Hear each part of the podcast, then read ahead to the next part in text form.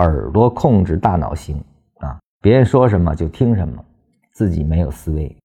那这个呢，实际上我们说跟这个当下直观，按照规则、按照模型、按照策略去执行啊，正好是相反的。因为啥？他自己没有，他没有这个东西，他也只剩下听别人的了，而且他也愿意听别人的啊，就说没有自己的独立见解。没有办法自己独立分析盘面啊，分析走势，那这种耳朵控制大脑型的，你剩下怨恨，可能也没有什么其他的了啊，也可能跟着你听的那个人偶尔的挣上一笔啊，当他出现问题的时候，人家知道怎么纠错，你却是不知道的，他不可能实时的跟着你啊，